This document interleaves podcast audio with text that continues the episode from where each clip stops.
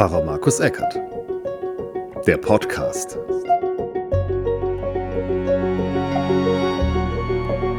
Herzlich willkommen zu Pfarrer Markus Eckert, dem Podcast endlich mal wieder.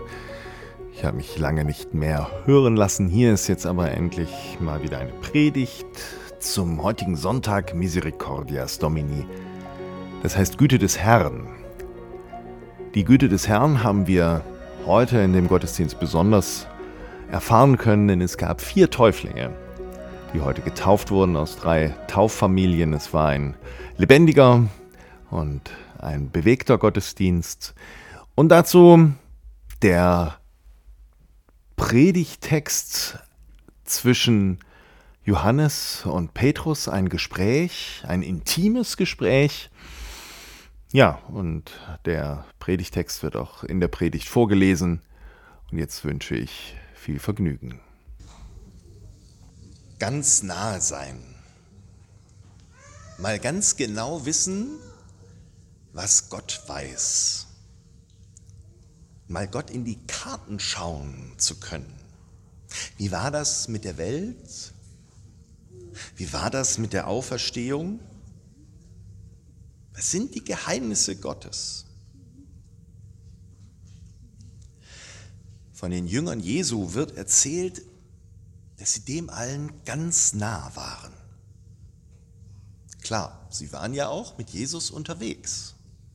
Und der hatte den Durchblick. Er hat gesagt, ich bin der gute Hirte.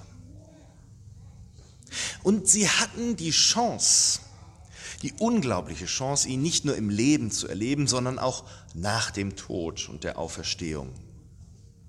Da haben sie mit ihm gesprochen. Jedenfalls erzählt das das Johannesevangelium ausführlich. Auch in der letzten Geschichte des Johannesevangeliums. Da trifft Jesus die Jünger am See Tiberias, also das ist der See Genezareth eigentlich. Da ist nämlich die Stadt Tiberias, die liegt da dran. Und die Jünger, die kommen von einem Fischzug nach Hause. Gefangen haben sie nichts.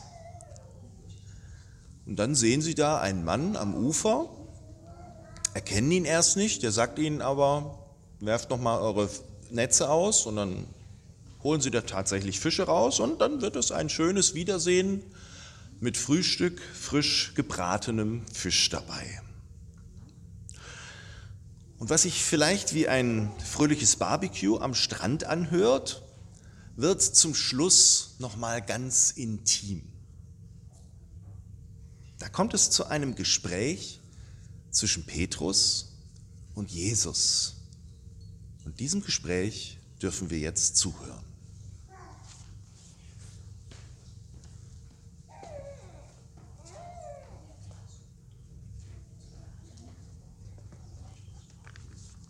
Die Schriftlesung steht heute im Johannesevangelium Kapitel 21, Vers 15 bis 19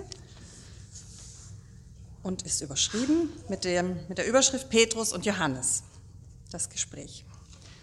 Da sie nun das Mahl gehalten hatten, spricht Jesus zu Simon Petrus.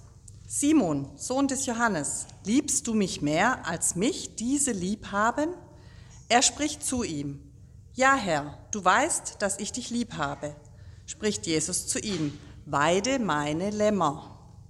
Spricht er zum zweiten Mal zu ihm. Simon, Sohn des Johannes, hast du mich lieb? Er spricht zu ihm, Ja, Herr, du weißt, dass ich dich lieb habe. Spricht Jesus zu ihm, Weide meine Schafe. Spricht er zum dritten Mal zu ihm, Simon, Sohn des Johannes, hast du mich lieb? Petrus wurde traurig, weil er zum dritten Mal zu ihm sagte, Hast du mich lieb? Und er sprach zu ihm, Herr, du weißt alle Dinge. Du weißt, dass ich dich lieb habe. Spricht Jesus zu ihm, weide meine Schafe. Selig sind, die Gottes Wort hören und bewahren. Amen.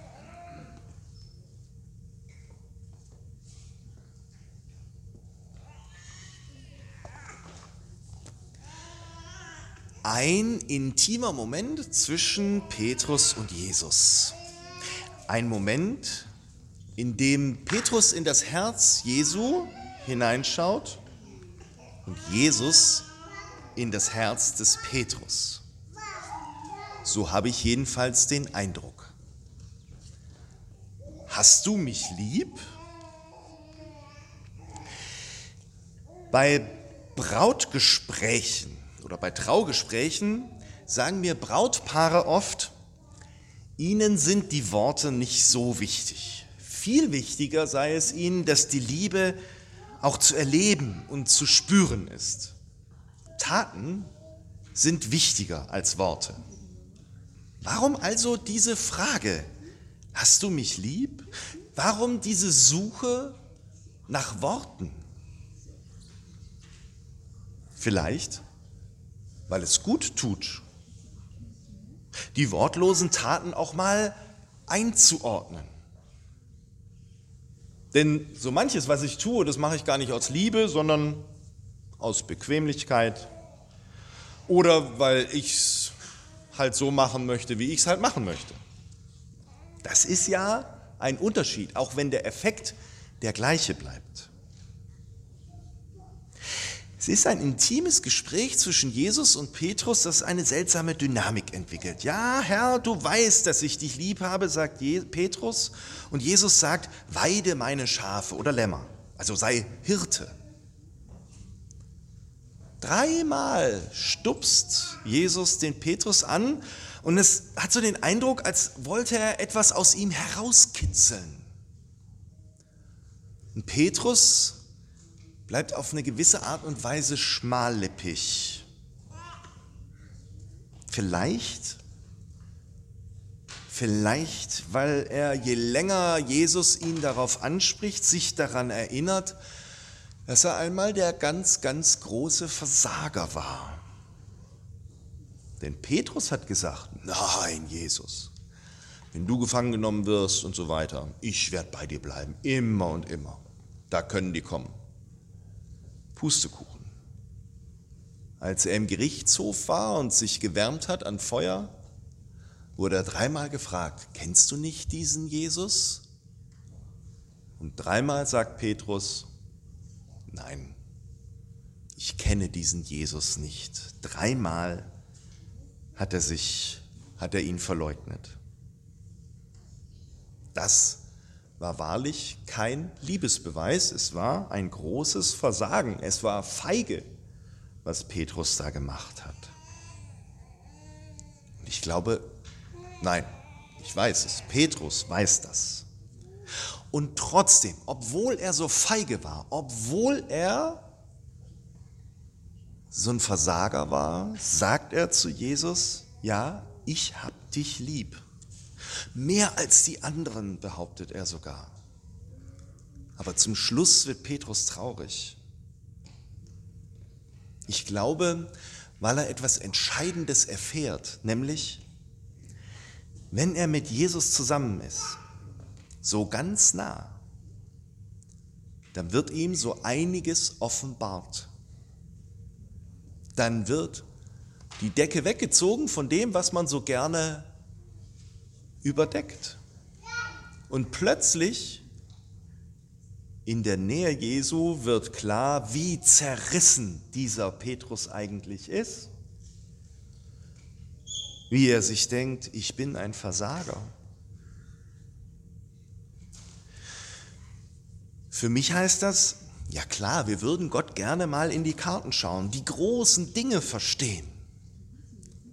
Aber Vorsicht, in der Nähe Gottes, da kann ich vor allem in meine Karten schauen.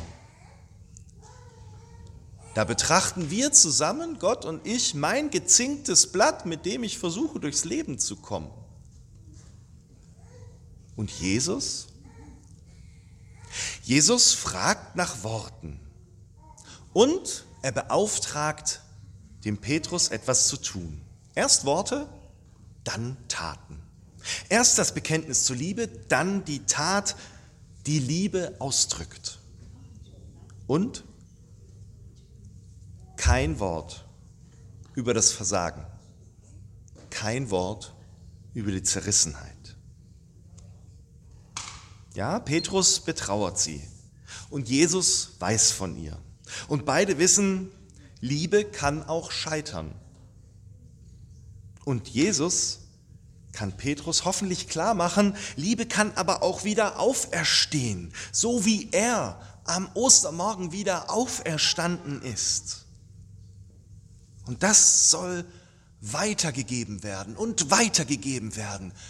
Hüte meine Schafe, weide meine Schafe. Sag das weiter, sagt er zu Petrus.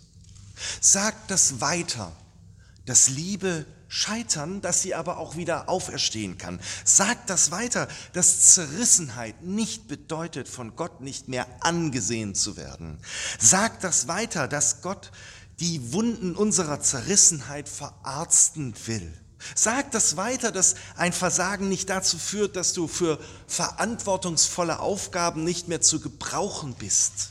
Nein, vielleicht bist du es gerade erst recht, weil du die Fallen und Fallstricke kennst. Sag das weiter. Sagen Sie das weiter an Ihre Kinder, dass wir als Gemeinde das weitersagen an die, die uns umgeben, dass wir gut durchs Leben kommen. Seien wir einander Hirtinnen und Hirten. Sag das weiter, dass du lieb hast. Trau dich, die Worte zu sagen, dass die Liebe einzuordnen ist. Sag das weiter, dass Gott ganz anders ist, dass ihm deine Liebe wichtig ist, aber nicht dein Aussehen, nicht ob du dick oder dünn bist, ob du Geld hast, ob deine Wohnung aufgeräumt ist oder nicht. Alles, was dir immer so wichtig ist, das ist ihm nicht wichtig. Sag das weiter. Sei ein Hirte. Und wenn du ein Hirte bist, der gescheitert ist, dann wende dich an den, der sagt, ich bin der gute Hirte. Geh ins Gespräch mit Jesus. Er weiß um alles, um dein Versagen, um deine Möglichkeiten. Er weiß auch, wenn du traurig bist.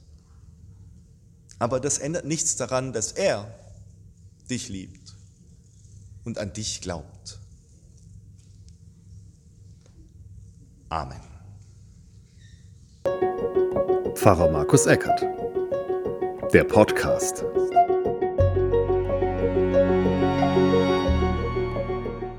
Eine Produktion von Markus Eckert mit Musik von Scott Buckley. www.scottbuckley.com.au